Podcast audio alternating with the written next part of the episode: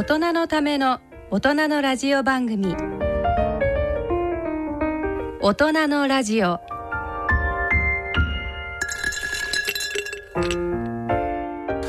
ご機嫌いかがですか？坪田和夫です。こんにちは。西澤邦弘です。こんにちは。久保田恵里です。この時間はご機嫌をテーマにお送りしていますはい。ということでなんかオリンピックも終わり、終わってね。そしてコロナもまだ続きですが、10月になりました、はい。まあでもねだいぶ落ち着いていや落ち着いてきた、あそうですね。の外苑の周りのね、ええ。交通規制も解除になって、うん。やっとなんか嬉しい感じ。あそっかだってすごいオリンピックでずっと止まってたんそうですもん京病院の周りもあ全部そうか閉鎖だから。そうですよねあの辺りね。ううん。ん普通は5分で行けるとこ20分、はいはい。なんかガードみたいのがあってねそうどそうどどこ通れんのみたいな感じになってましたもんね。ですね、ではいまあ本当になんかもうまだまだこの2021年、うんオリンピック終わってもここまでコロナにって思ってましたが、なんか先生とか西澤さんはワクチンは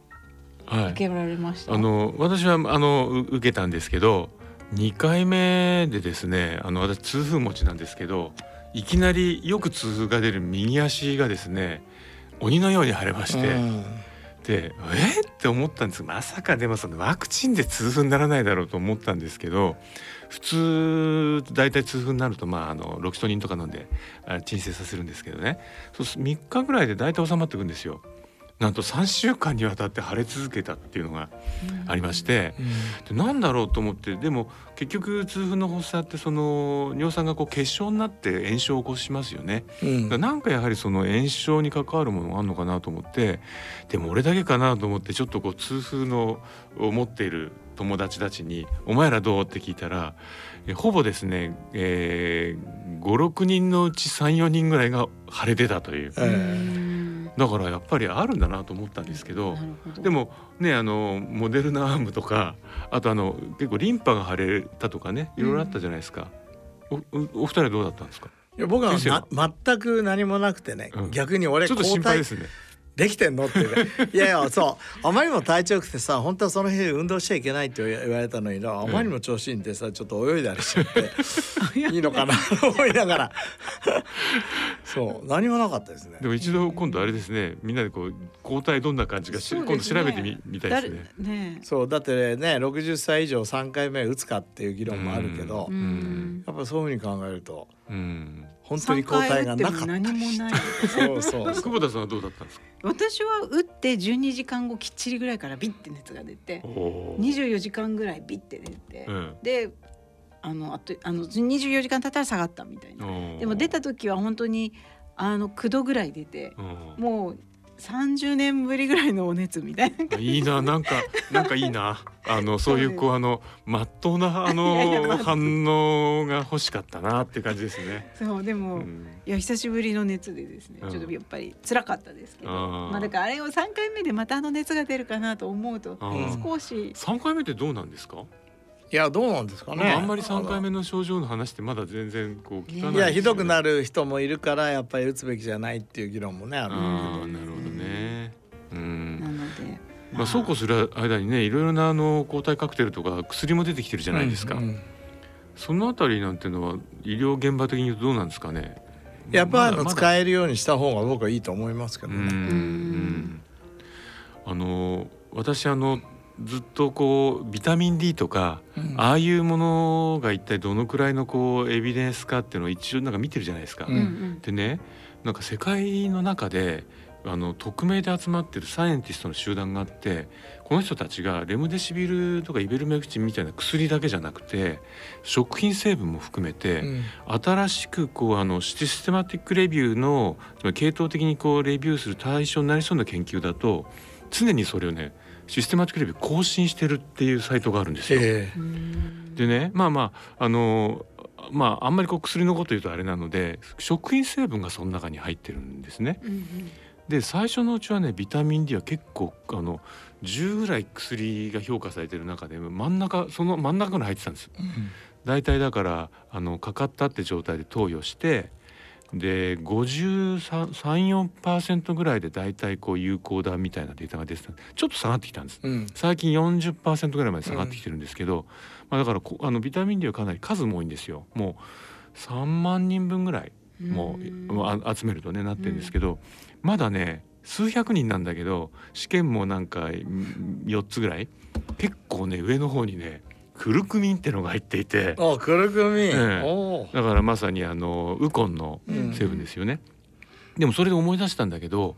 あのまだ、えーっとコロナが始まって半年ぐらい経った頃にインドのチームがねあのスーパーコンピューターあ AI 使ってあの食品成分の中であのコロナのタンパク質の結合性が高いものは何かってこうしらみつぶしにしてたんです。でね上の方にあったのがエピガロカテキンって言います。お茶のカテキンと、あとねやっぱクルクミンだったんですよ。うん。あやっぱクルクミンってもしかして捕まえんの？とか思ったんですけど まあそんな感じでえ意外とそのなんかねあのあ世界の中にはその食品成分もそうやって評価してる人たちがいるんだな。あとまあそういう試験もちゃんとやられてんだなと思って、日本じゃ絶対そういう試験をやらねえだろうなと。あとビタミン D セオリーからするとやっぱりこれからね、えっと日光に当たる時間減ってっちゃうから、ええ。うんそうですその分不利だからうんみんな気をつけないとね、そうですよね。やっぱりビタミンうん D はサプリメントで定期的に。安いですね そうです。安い1ヶ月取ったってもう数百円の、数百円ですね。だいたい90錠3ヶ月分ぐらい入ってても1000円ぐらいですもんね。安い。なね、まあお守りだと思ってみんなねそうですね。取った方がいいお守りサプリ。はい。ということで、あの今日の大人のラジオ進めてまいります。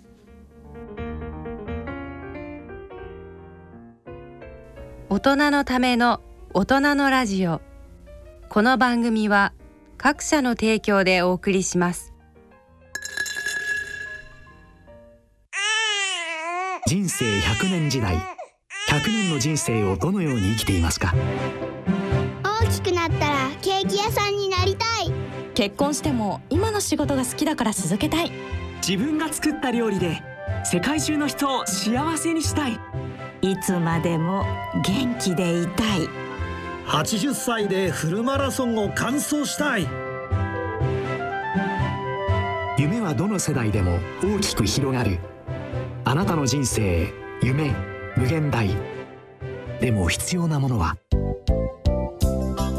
健康家族友人そしてお金。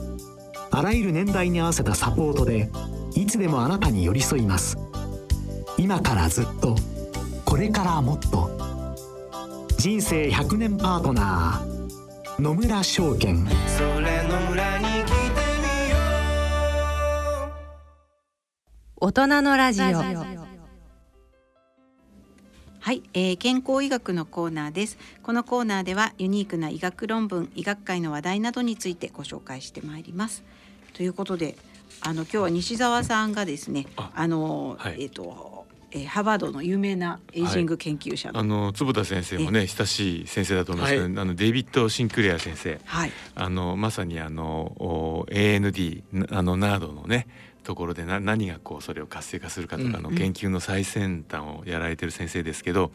まあ、やっぱりこう坪田先生も今こうあの経済的なこととかマネジメントにご関心をお持ちですけどシンクレア先生もなんかすごくそういうことにご関心をお持ちなんですよね。そうですね、もうだって自分でアンチエイジングの会社9つスタートしたし、ねファンドも作ったし、はい、でそのあのシンクレア先生があのイギリスのあのロンドンの経済学者と一緒にあの結局その老化を遅らせることができたらその経済的価値っていうのは非常に大きいんだっていう論文をですね、えー経済学的論文を「ネイチャーエイジング」っていうあのネイチャーのそのまだ比較的新しい雑誌ですよね。そうですね。に出してで結局そのあの病気治療をあの老化に伴う病気を治療するよりも少しでも前倒しでそのおまああの老化を食い止めることで、えー、1年その平均余命がね延長するとそういうそういう行為で38兆米ドルの経済価値を生むと。すごいですよね。3800兆兆円でしょ。兆円いやだからあの、まあ、10年経つともちろんその10倍ぐらいになるって話なんですけどでねあのちゃんと面白い言葉を使っててあのメトホルミンって今アメリカなんかでは結構その寿命を伸ばせるんじゃないかとかで研究してますけどそのメトホルミンで死亡率が低下したり病気の発生率が低下するとあのちゃんとこうどれだけ消消費の余力が上がるかってことが一応計算できるってこう中に入ってるんですよ。うんそれをねウィ willingness to pay ってあのその消費余力、うん。うん、だからまあそのそういってこう加齢に伴う病気にかかりにくくなることでお金を人は使うんだと。うん。うん。うん。それはだからいい発想だなと思いますよね。なんとなくそのよくねそのいや予防的な医学医学をやっても結局最後に病気になると同じように医療費かかるじゃないかとか、け結果的に医療費削減になってないじゃないかっていうまあ議論もありますけどいやこういったら健康なななためにお金をいっぱい使って経済をそう他の方から活性化すると、うん、この発想はでも絶対持った方がいいそうなと、ですね。はい、このデビッド・シンレクレアって あの非常にコントラバーシャルでね、え。すごい医医学界の中ではい。もすごい嫌ってる人もいれば、すごい僕みたいなファンの人もいる。ええ。だからこ彼は今西澤さんの言うようにすごくサイエンスというのをただの科学じゃなくて社会の中で見ててうん。これ素晴らしいなと思ってるんですよ。うん。ですで今ね。西澤さんが言ったように1年伸びると38兆米ドルうん。うん。のうん価値が上がるなんていうのうん。これすごい大きなメッセージじゃないですか。そうですよね。で今までのやっぱり医学会とかいうところは病気を治すうん。っていうところだけに焦点を占めてる、病気じゃないとお金も出ないし研究費も出ないってんで、うん。彼はすげえ怒ってるわけ。うん。そのむしろ 寿命を伸ばした方が全然価値があるのにその研究にお金が出ないっていうことですごい怒ってる。あの今から2年前に彼はあの「ライフスパン」っていう本を書いたんですけど、はいはい。これ素晴らしい本なの。うんうん最読みました近でも、うん、もちろんあのまだ書店で結構そうそう。山積みにままだねなって売って売れますね続けてる本ですよね。うん。あのもちろんサイエンスの部分もあるんだけど、でもその後なんかなんか怒りまくりの なんでもっと人類はここにお金を使わないんだよとか、あの昔なんていうの今のエスタブリッシュのサイエンティストはおかしいとかね。うん。本当そんな感じで、うん。やっぱ彼怒ってんですよ社会に対して。ねだからでもそれをこうちゃんとこうこうした形でこう論文にちゃんとまとめてメッセージを送ってるって偉いですよね。そう。それでこれあれでしょ？あの、えー、と経済学者と組んでそうですそうです。ちゃんと計算して、とねそうですそうです。いわゆるサイエンスとしてやってるからね。やって。ます。はい。でこれはあのい今これからっていう話なんだけど実はね、人類の価値ってどうやって富か。人類の富がどうやって作られたかっていう過去の論文があるんですけど、いろいろあるよね。その、うん最初農耕まあ、ホモ・サピエンス20万年前に生まれて、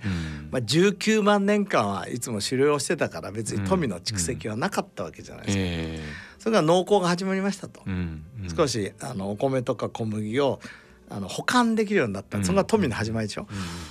でそういうこととかお金が発明されたりとかあるけど一番大きいインパクトは実は寿命が長くなったことだっていう論文あるんですよ。うん。そうするとこれからももちろん1年伸びたら38兆億米ドルなんだけど、え。実は今までもうんうんこのこんだけ経済が大きくなったのは寿命が伸びたから。うんうん人口が増えた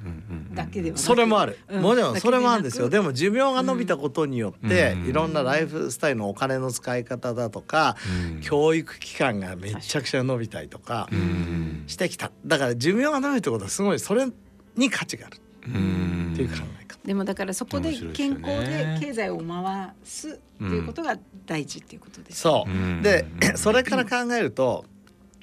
もしその寿命が長くなるっていう、まあ、医療を福祉として見るとよ、えまだ日本の一部には医療というものを完全に福祉として見て福祉だったらお金が出ていくじゃん。なんかコストだと思う。そう。だから寿命が長くなることはコストだと思ってる、うんうんうんだから医療費削減って出るんですよ、うんうん。だけどこのデビッド・センクレアとか、それからアメリカの一部の人うん。は1980年代から医療は産業だって見始めたわけよ。うんだから医療によって、はい。えーとまあ、病気を最初治すなんだけど、はいはい。今少し寿命を延ばすに戻ってきてる、そういうことをやることによっても産業雇用ができてお金が回っていきますよと。だから日本もねこれ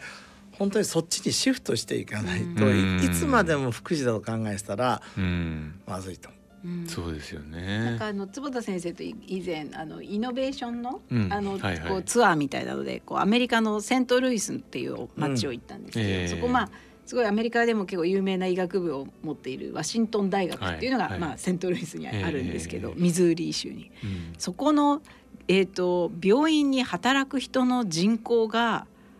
な2万人とかって言ってた気がするんですよね。だからもう病院としてのその産業が回っているっていうのをその学部長の先生が言っていて、それ大企業の社長だねみたいな感じでそう。でイノベーションを起こすっていうことを病院をコアにして作っていて、でそこでこういうエコシステムを作るって言ってでそのセントルイスって結構例えばバトワイザーの本拠地があったりとかその本社があと何でしたっけ？なんかエアラインのなんか会社があったりとか、うん、ああボーイングボー。イング、ね、いやボーイングはシャトルなので。あボーイングシャトル、うん、なんかねあでもあったね。そうなんです。なんかな何社か結構名だたる企業があってでそこからちゃんとそういうエコシステムの資金をもらってたりとかして、でなんかそのやっぱり病院をコアにして産業を作っていくっていう決意がすごくてですね、なるほどね。なんかこういう視点はきっと全くないなと思って衝撃を受けたのを覚えてコロナのこのワクチンもやっぱりこれを産業として見るか、こう福祉としていかにそのまあ日本の国民の命を守るってもちろんそれすごい重要なんだけど、もう一つここでやっぱり世界のちょっと頭一つ出るぞぐらいのしたたかさがないとね本当ですよね。いや本当そう思います。そうだからメッセンジャー RNA のワクチンってちょっとねもう完全負けちゃったからね。もう本当頑張ってほしいなと、ね、全部海外製でございました。いやでもまさかここまで脆弱だと思わなかったぐらい脆弱でしたね。ね日本は、うん、でもまあ日本人気づけばまた前に行けるので頑張ってほしい。でもなんかそういう意味でその医学部とかも変わってほしいですね医学部とか病院のね日本の。そうですね、だからあの平成19年に、まあ、学校教育法変わって、はい、今まで、まあ、大学も研究と教育でしたけど、うん、こうイノベーション起こせってことになったじゃないですか。だけど、えーと、できるようになりましたっていうことと、うん、やりますってことはまた別なんだよね、そこに。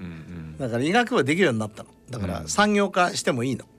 だから医療を産業と見てやれるような効率的なバックアップもできたんだけどじゃあそれをやるかやらないかまた別で。それで今坪田先生それをやろうとしてると。そうなんですよ、ね、もうだから いやあのちょうど、えー、リタイアして6か月で、はい、今坪田ラボっていう大学発ベンチャーやってるでしょ？なんとかその日本のモデルにできないかなって思ってるんだけど、なかなかやっぱりほら僕えーと、研究やってたけどさこう経営ってねビジネススクール行ったとはいえ、えー、結構新しいことが多いので。いやでもまああれじゃないですか。なんか坪田先生あと23年やってたらねあの一流の経営者になりそうあありがとう。いやもう23年経ったらもう50年ぐらい CEO やってる顔してますよ。いやもう絶対それは思う。それは思うんだけどね。そのぐらいはね。いやなんかほらあの去年ぐらいまでは先生はあの論文とか見て面白い研究者いると結構そのままあの向こうの国行っちゃったりしてたじゃないですか、うんうんこれから面白い経営者がいるとこ行くんだろうなとそう。いやちょっとまだ名前言えないけど都内のねほんと超一流のねネイチャーセルサイエンスに出してる研究者が、えー、突然僕のとこに「こういう面白いことを見つけたんだけど、えー、これどうですか?」って相談に来たへそのその喋れると思うんだけど。であの見るとすごくいいし、うん、僕はやっぱりサイエンスととしても評価ができるし、うんそれを一つのなんていうの、えー、ビジネスのネタとしても評価できるじゃないですか。よしやるぞみたいな感じになってきて。こういうことが起きてくればまた日本も変わってくるのかな、うん、ねまあぜひこのコロナをきっかけにそうですね。そういうふうにね変わる。まあまあそのそうですね。その講師としてこうバッとあのいや頑張りたいですけど。ちょっと時間かかっちゃってて申し訳ない いや本当に早くあの、うんまあ、上場の人がね。そうですね。将来来れるようにね。やりたいと思っています、はい、楽しみにしてます。はい、はい、あのあとねあの目の話といえばこの間結構こう「へえ」っていう論文があったんですけど網膜のこうイメージング技術を使ってアルツハイマーのこう発症とかこの震度とかですね。そのあたりを、えー、診断できるんじゃないかっていう、うん、そんな論文があって標準化取り込み地比っていうんですか？なんか難しいよくわかんないんですけど、ペット SUVR っていうそう書いてあったんですけど測定したら網膜にある反転とですね脳のアミロイドの間にちゃんと性の相関があると、うん、そんなのがあってあもうその瞬間にも坪田先生のこうあのお顔があのほら昔からさ網膜っていうか目はさ、ええ、脳の出先機関だって言われてたじゃないですか。はいはいえで今 OCT とか、え。あのいろんななんていうかね網膜の画像解析がすごく進んできたので本当に綺麗に見えるんですよ網膜。それで今まではずっとも目の診断に使われてきたんですが、ええ。今それを脳のええ。診断として使おうっていう試みがどんどんされてて結構関係する。だから脳を見るのに目で見るっていう時代がやってきてる。えー、めめそれ網膜ってことなんですかそう網膜え網膜からちちなみになんか僕たちが圧倒するような情報だとどんな情報が取れるんですかね、えっと一つはアミロイドというものがはいはい。今まで脳に溜まってたのが、えええっとあじゃあやっぱまさにそれがこれこのこの今の研究ですね。そう。それからアルアルツハイマーとかになると脳の体積がちょっと減るんですよ。えで実は網膜の,、ええあのこの薄さ、はい厚みがね、ええっとアルツハイマーとかなってると薄くなってるってことが分かってきて。ええーそのの脳が薄くなると そうあの目目も薄くなるそうそうそうそうそうそうそうへえ面白いですね。そうそれから脳の血流が悪くなる人ははい目の血流も悪くなるとかさまざまな関係性が分かってきた。本当に前から坪田先生おっしゃってるように目の出あの脳の出先機関ってことですよやっぱり。そうなんです。出張書出張書を見れば本体がわかるっていう話ですね。ね、それであのさっきもうお話に出てた坪田先生の、ええ。あのツボラボではですね、ええラボ。ええーとこれ9月中に1回あの、ええ。ーと日経新聞に紹介されてるんですけど、大日本住友製薬と、ええ。あの研究あの認知症の症状改善とかええ。を目指したメガネ型医療機器の開発で提携をしたというニュースということはつまり口から入れるタイプの薬ではなくてこう眼鏡で眼鏡からまさに先生がずっと研究しているようにバイオレットライトを出すことでそういう、えー、脳脳機能をおの老化を抑えようと。そういうことなわけですね。そう。あのえっとバイオレットライトでまあ近視の予防ができるっていうのは話したじゃないですか。えで目にいいんだから脳にいいんだろうということで今まあ研究を始めて、はい。えーまあプレリミナリーにですね、ええ。こういう認知症とかはい。をやろうということで、今回あの坪田ラボとええ。大日本住友製薬が組んで、ええ。ここにチャレンジしようと。そうしてると思います。じゃあさっきこう出たようなその例えば反転まあアミロイドが同じようにあるとか、そんなようになんかそのバイオレットライトを当てることで、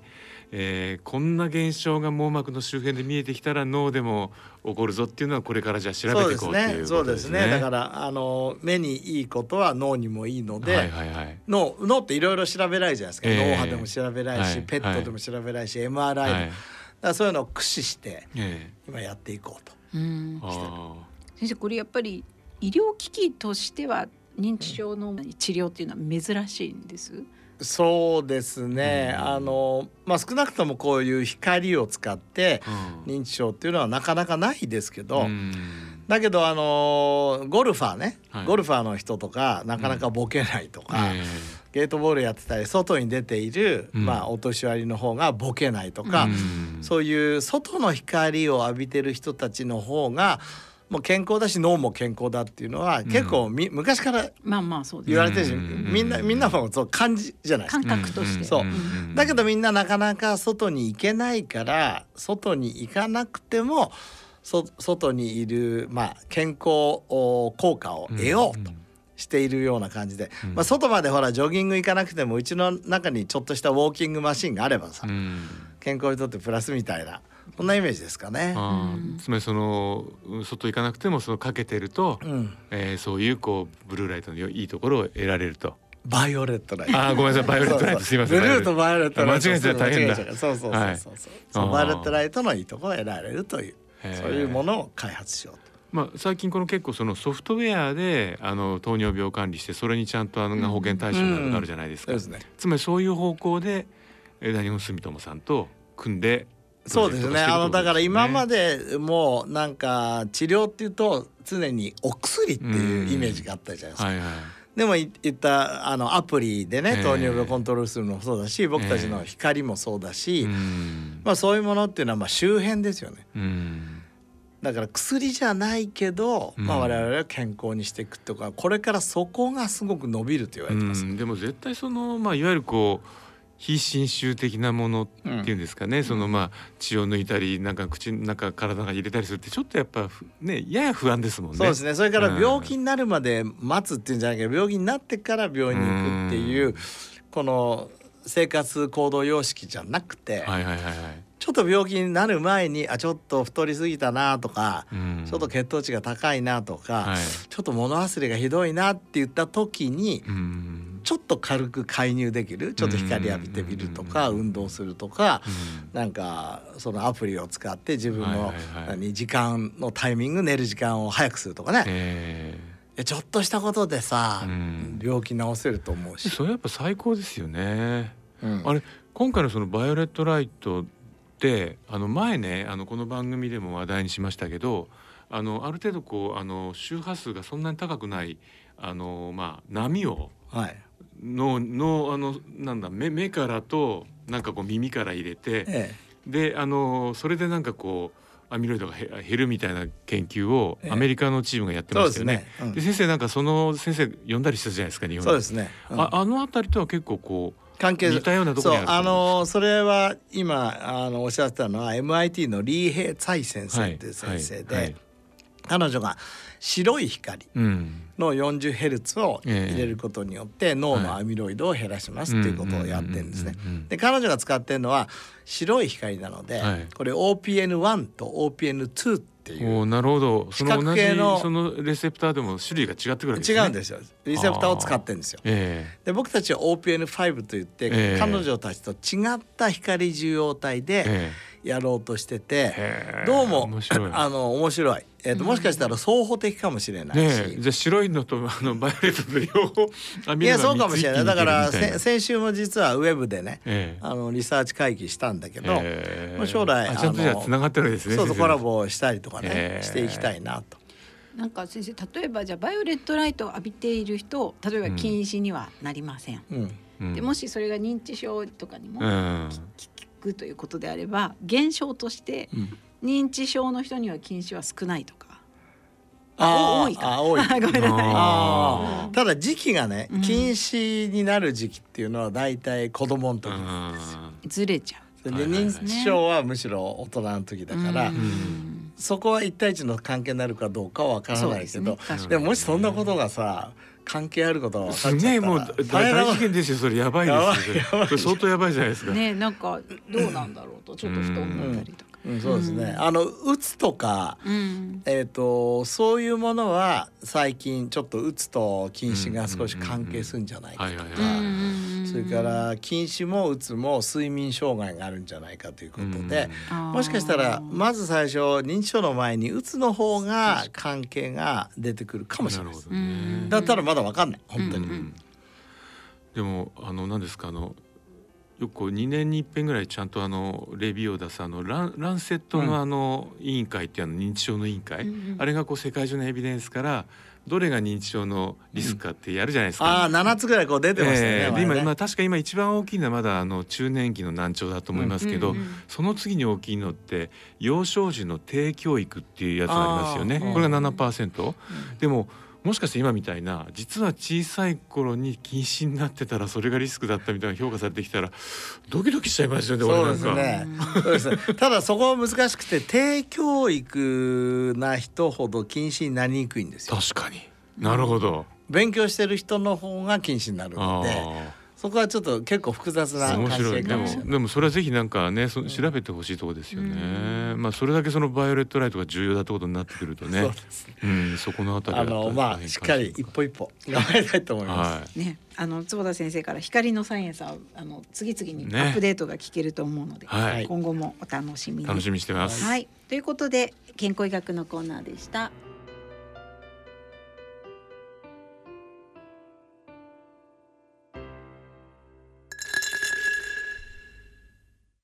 大人のラジオ大人の科学のコーナーです。解説は日経サイエンス発行人の鹿児島正樹さん。進行は AI アナウンサーの荒木由衣さんです。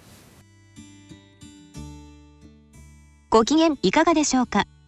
大人の科学のコーナー担当 AI アナウンサーの荒木由衣です解説をいただきますのは日経サイエンス発行人の鹿児島正樹さんです鹿児島さんよろしくお願いしますはいよろしくお願いします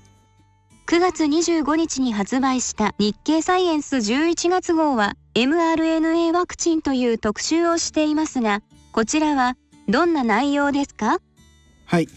えこれはですね、えー、メッセンジャー RNA ワクチンと言います。えー、特集ではですね、えー、3本のオリジナル記事を、えー、掲載しています。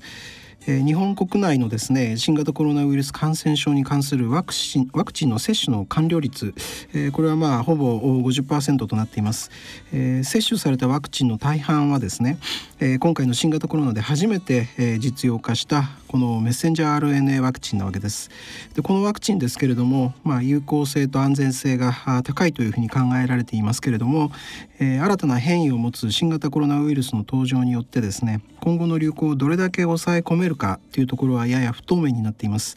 えー、ワクチンを接種した後に体の中で起こる免疫系の反応であるとかそれからウイルス変異の特徴を詳しく調べるそういった研究がこれからの戦略を考えるために非常に重要になっています。多くの若い女性がメッセンジャー RNA ワクチンを接種しました。接種時は体調の変化はなくその日の夜になって筋肉痛や発熱と倦怠感等症状が出る方がおられました。これはワクチンの副反応ですね。はい、えー、副反応の中身はですね、えー、人によって様々です、えー、同じワクチンを接種しているのになぜそういった違いがあるのかと疑問に思いますよね。えー、実はですねその理由というのは、えー、メッセンジャー RNA ワクチンが効く仕組みと関係しています、えー、簡単に言うとですね、えー、ワクチンの接種は、えー、体に備わる免疫細胞の訓練に相当します、え、その訓練の過程で生まれる副産物が、えー、発熱であるとか筋肉痛といった副反応なわけです。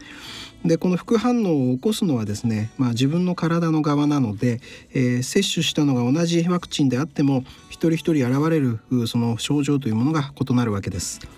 でワクチンの性能というのはですね、えー、免疫の細胞にどれだけ、まあ、良質な訓練を行えるかによって決まります。えー、メッセンジャー RNA ワクチンにはですね、えー、ウイルスが含まれていませんけれども、えー、実際のウイルス感染を、まあ、リアルに演出することによって、え、体内にいるさまざまな種類の免疫の細胞を訓練しています。え、そもそもこのメッセンジャー RNA ワクチンなんですけれども、えー、脂質のカプセルの中に、えー、タンパク質の設計情報を記録したメッセンジャー RNA という拡散分子が入っています。えー、生ワクチンであるとかそれから不活化全粒子ワクチンとなどといったものと違ってですね、えー、ウイルスの成分は含んでいません。えー、ウイルスの外側にあるスパイクと呼ばれる突起部分の設計図だけを、まあ、入れたものなわけです。えウイルスのゲノム情報からですね、えコンピューターの解析処理で割り出した、まあ、いわばデジタルなワクチンなわけです。このワクチンの直径なんですけれども100ナノメートルほどで、本物のウイルスとちょうど同じ大きさです。え注射によって筋肉組織の中に入ったワクチンの粒子は、え周囲の筋肉の細胞や、え体の中をパトロールしている樹状細胞という免疫細胞に取り込まれます。えそしてその細胞の内部でスパイクが作られ、え細胞の外に放出されます。えするとですね、え樹状細胞は自身が合成したスパイクとそれから他の細胞が放出したスパイクを、まあ、どちらも異物として認識します。自分の体内で、え異質なタンパク質が産生されているこの状況というのは本物のウイルス感染にそっくりなわけですね。その後ですね、え樹状細胞は近くのリンパ節へと移動します。えー、このリンパ節にはですねえー、抗体と呼ぶタンパク質を生産して病原体を攻撃する B 細胞であるとか、えー、それからウイルスが感染した細胞を直接殺すキラー T 細胞、えー、さらには攻撃に関わる免疫細胞を統率するヘルパー T 細胞といったですね数多くの免疫細胞が待機しています。えー、樹状細胞がこれらの細胞に働きかけることによってスパイクを認識できる免疫細胞が増えていくわけです。従来のワクチンではですね樹状細胞が一部の種類の細胞しかですね活性化できない場合もありますがメッセンジャー RNA ワクチンというのはですねどの種類の細胞もまあまんべんなく活性化できるのが特徴です。ウイルスの特徴を学んださまざまな免疫細胞が、えー、今度はリンパ節から体全体に広がっていくことによって、えー、ウイルスの襲来に備えた体制が整うということになるわけです。メッセンジャー RNA ワクチンは間隔を空けて2回接種しますね。これはなぜですか？はい、えー、一定の間隔を空けて2回接種するつまり訓練を2回行うことによりましてですねウイルスへの備えをまあ盤石にするわけです。えー、モデル製のワクチンでもそれからファイザー製のワクチンでもですね、えー、臨床試験で9割以上の発症の予防効果が確認されましたインフルエンザ向けのワクチンは予防効果が6割なので、えー、それと比較してもとても効果があるというふうに考えられていますえしかしですね、え、例えば私たちが物事を学習してもですね時間が経つと忘れてしまうようにですね、え、訓練で、え、得られた免疫というものは時間が経つと少しずつ弱まることが多いそうですインフルエンザのワクチンなら、え、その効果は長くて1年から2年程度だそうです。え、新型コロナの流行は、まあ、ご存知のように長年流行しているインフルエンザなどの感染症と違って、えー、流行が始まってから2年弱しか経っていないわけです。ワクチンによって得られた免疫が新型コロナウイルスに対してどれだけの期間効くのかあ誰も確かめようがないのが現状ですメッセンジャー RNA ワクチンの性能ですが感染力が強いと言われているデルタ株に対する予防効果はどうなのですかはい、えー、WHO、えー、世界保健機関はですね懸念される変異株としてアルファ株、ベータ株、ガンマ株、デルタ株、えー、の4つの変異ウイルスを指定してます。でこの中で世界全体に圧倒的に、えー、感染が広がっているのが、えー、ご存知の通りのデルタ株です。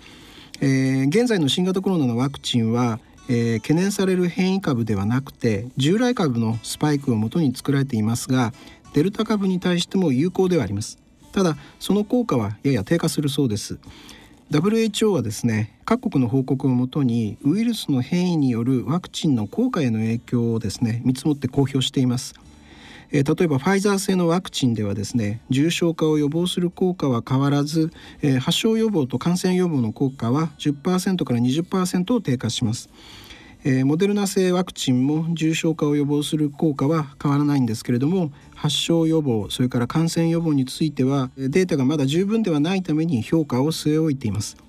変異ウイルスに対してワクチンの効果が下がることがあるのはワクチンの訓練で作られた抗体の認識部位に変異が入り抗体がくっつけなくなるからです。また抗体だけでなくキラー T 細胞やヘルパー T 細胞がですねウイルスを認識する部位が変異してもこれらの免疫細胞の攻撃能力が低下するそうです。デルタ株でワクチンの効果が低下するとすれば今後もっと厄介な変異ウイルスが登場して今のワクチンが効かなくなることもあるのでしょうか？はい、えー、免疫学が専門の大阪大学の荒瀬久志教授のグループはですね8月の下旬にワクチンが効かない、まあ、最悪の変異ウイルスを検討した実験結果を公表しました、えー、現行のデルタ株ではですねスパイクの中にある N 末端領域と呼ばれる領域の変異が免疫の回避に、まあ、大きく関わると考えられています。デルタ株だけでなくてですねアルファ株であるとかそれからベータ株もこの N 末端領域に多くの変異を持っています。えー、荒瀬教授は、えー、ウイルスにとって N 末端領域がどんな機能を持つかは不明なんだけれども N 末端領域の変異というものはウイルスにとって、えー、メリットをもたらしている可能性が高いというふうに見ています。また荒瀬教授らのグループはですね5月に、えー、新型コロナの感染者の体内からウイルスの感染を促進してしまう感染増強抗体を発見しまして、えー、世界的な科学誌でありますセルに報告しています。この抗体はですねウイルスの N 末端領域にくっついて、えー、受容体結合領域の立体構造を変えて、えー、感染を起こしやすくしてしまう抗体なんですね。えー、荒瀬教授のグループはですね今後のデルタ株に対応したタイプのワクチンを開発する上ではこの感染増強抗体これの結合部位を取り除くことが望ましいという見解を指摘されています。今後もウイルスは変異し続けるのでしょうか？はい、えー、仮にですねデルタ株対応型のワクチンが実用化してそして接種が始まったとしてもウイルスの変異これは続く可能性が高いというふうに考えられています。えー、ウイルス学が専門の東京大学医科学研究所の佐藤慶准教授は今後のウイルス変異の動向として3つのシナリオを挙げています。1つ目はですねデルタ株を基本としてその禁煙の変異ウイルスが広がるというものです、えー、こうしたウイルスはですねすでに30系統近く確認されているそうです。えー、それから2つ目はデルタ株と全く異なる変異ウイルスが出現するというものです、えー、佐藤准教授が注目するのは南米ですえー、南米ではですねガンマ株が、えー、流行していたところへラムダ株が置き換わっていまして、えー、アルファ株がデルタ株に置き換わった世界の他の地域とは、まあ、違った様相を呈しています。え、こうした地域からですね新たな変異ウイルスが世界に広がる可能性があるそうです。えー、そして3つ目はワクチン接種が進む国においてワクチンの免疫を回避する変異ウイルスが出現するというものです。えー、大阪大学のアルセ教授のグループの検討したケースというのはこの3つ目に相当することになります。で現在ですね、えー、変異に対応したタイプのワクチンの開発と並んで、えー、変異ウイルスへの対応策として考えられているのが、えー、まあ現行のワクチンの3回目の接種です。でこの3回目の接種の後にはですね抗体価が上昇するので、えー、ワクチンの発症予防や感染予防の効果を再び強める効果が期待されます。ただですねデルタ株の流行下において、えー、現行のワクチンを3回接種するのは、まあ、少なくとも抗体の強さに関しては一部の中和抗体の能力が損なわれたまま残りの抗体の量を増やして全体の強さをまあ補うそういう戦略だと言えますけれども、えー、抗体価というものはいずれ低下して一時的な効果にとどまる可能性が高いそうなんですね。えー、佐藤教、えー、准教授はですね、えー、世界全体の2回接種の率をですね高めることが重要というふうに指摘しています。えー、各国でほとんどの人があ2回接種を済ませれば、えー、宿主側の、まあ、つまり人間側の性質が変化することでウイルスが弱毒化したのと同じ状況を作れるからだそうです。逆にですね国ごとに接種率がまちまちであったりとかそれから同じ地域にですね、えー、未接種の人とそれから接種済みの人が混在したそんな状況が長く続けばですねそれだけワクチンで得られる免疫から逃れる変異をウイルスが獲得しやすくなってしまうというふうに考えられています。えー、デルタ株に対応したワクチンの早期実用化はより根本的な対策です。えー、しかしながらですね、えー、これも絶対確実に有効と言えるものではありません。例えばデルタ株に対する中和抗体がベータやガンマ株などの他の変異ウイルスに効くかどうかは現時点では分かりませんので、えー、研究が必要です。えー、今後新たな変異ウイルスの出現とワクチン開発のいたちごっこが、まあ、長く続く可能性もあります。えー、ただ幸いなことにですねウイルスを使わずに迅速に開発できるそれがメッセンジャー RNA ワクチンの特徴です。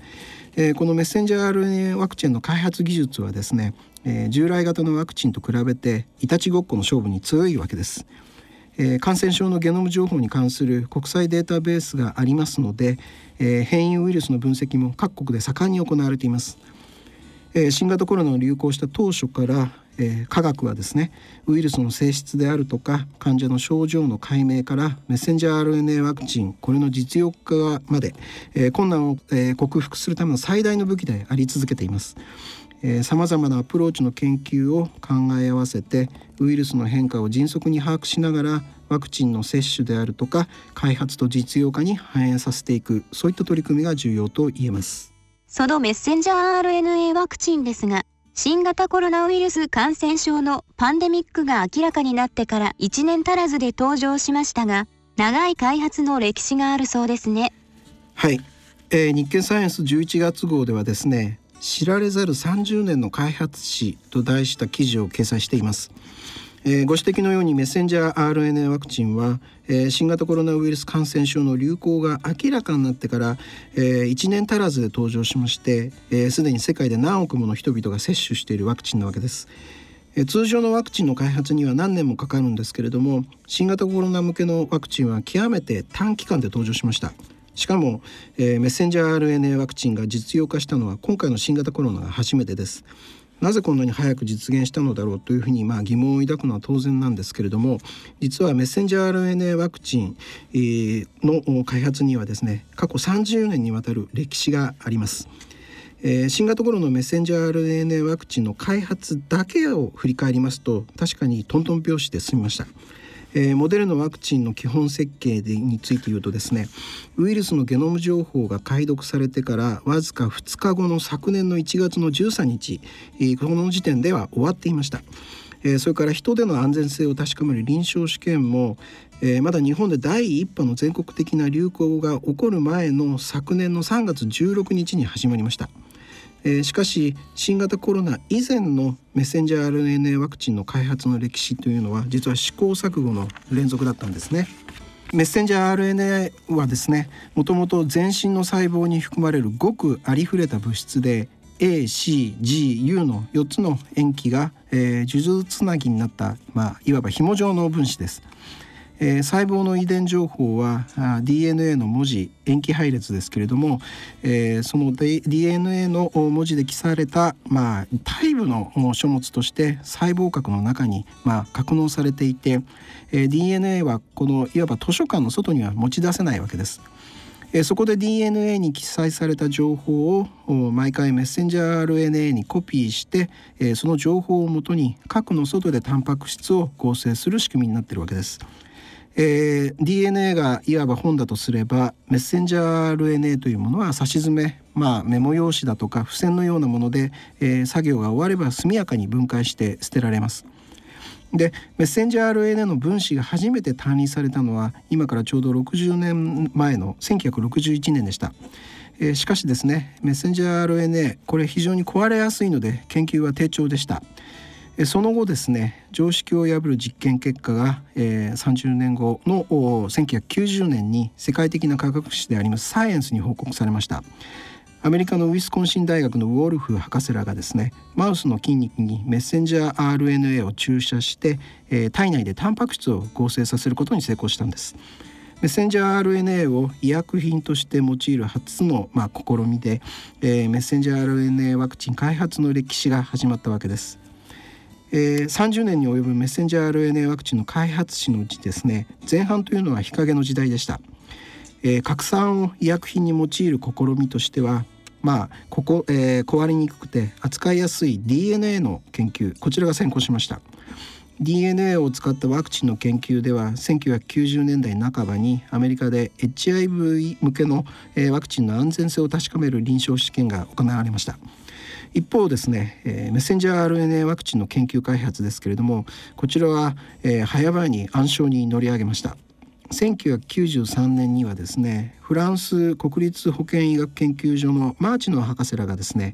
えー、メッセンジャー RNA を細胞まで届けるために脂質でできた二重膜のカプセル、えー、リポソームですけれども、えー、これで包むのが良いというふうに報告したんですが、え、その後の動物実験の追試で炎症が、えー、相次ぎ報告されました。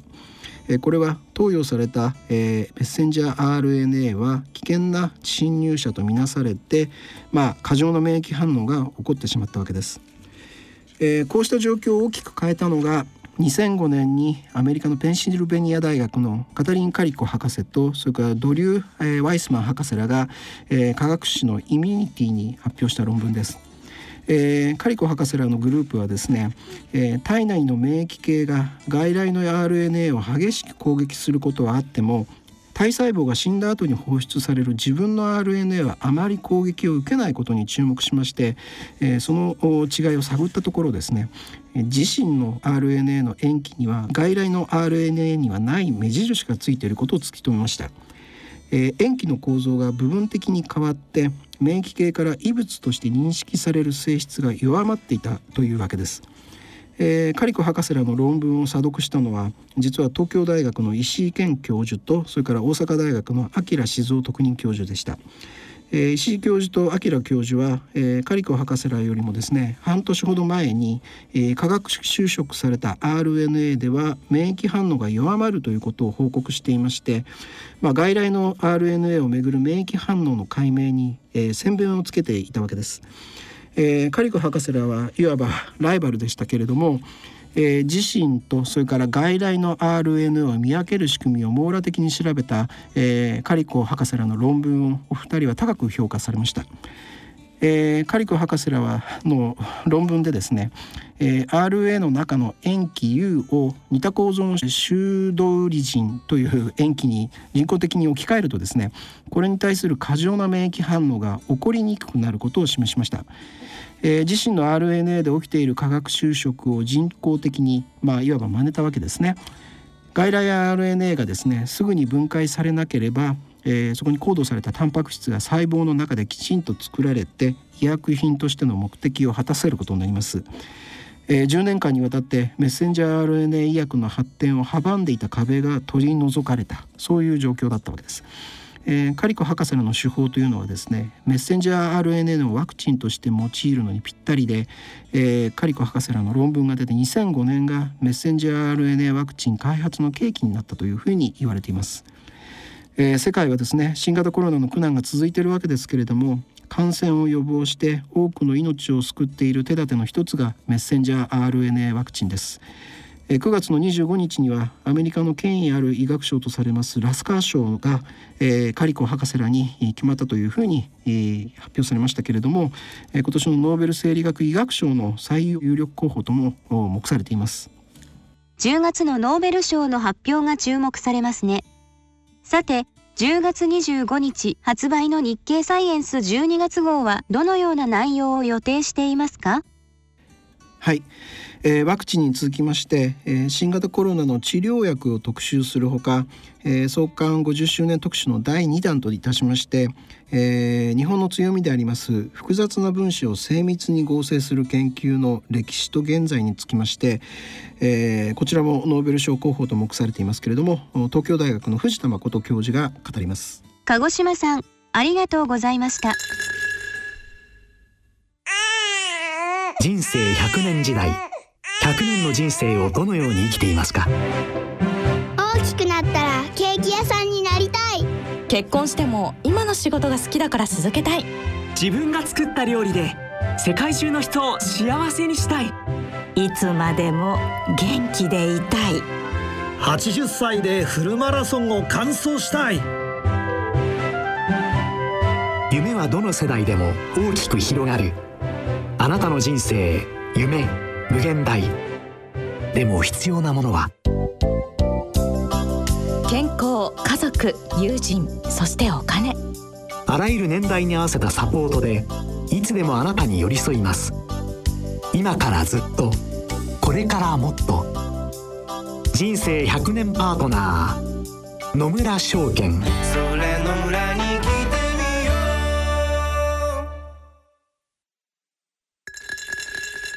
大人のための大人のラジオ。ということで今日の大人のラジオはいあのいつものように楽しかったですが。ね。ね。あの本当まあ早久保田先生のそのかけるだけで認知症がねリスクが減る眼鏡欲しいな。あ頑張る。あのできればそれあの近視と遠視対応の眼鏡だと大変助かるんですけど、ね、両方ねなかなか難しいけどねでも頑張るよ。レンズ特注で入れていただいてね。ねまあこうなんてことをなんかさっき、うん、あのこの番組のディレクターの宮崎さんに聞いたら。うんこんなこと私たちはもう10年喋ってきたんですね。そうですね。そうなんです。で坪田先生はなんかあの経営者になっちゃったそうだからこの10年の間に自分はライフシフトをしたということで。綺麗にね。そういやまだ綺麗じゃないけど、ね、でもアカデミックからねこう経済界に、うん、そんな10月でした。はい。はい、ということでそろそろお時間となりました。お相手は私久保田恵里と西澤邦弘と坪田和夫とでお送りさせていただきました。はい、それではえっ、ー、と11月は11年目の私たちでお会いします。10年目ですよ。あ、ごめんなさい。10年目。また1年として今さ読んじゃ読んじゃいけないですね。はい、10年目。はい。では11月の放送までさようなら。さようなら。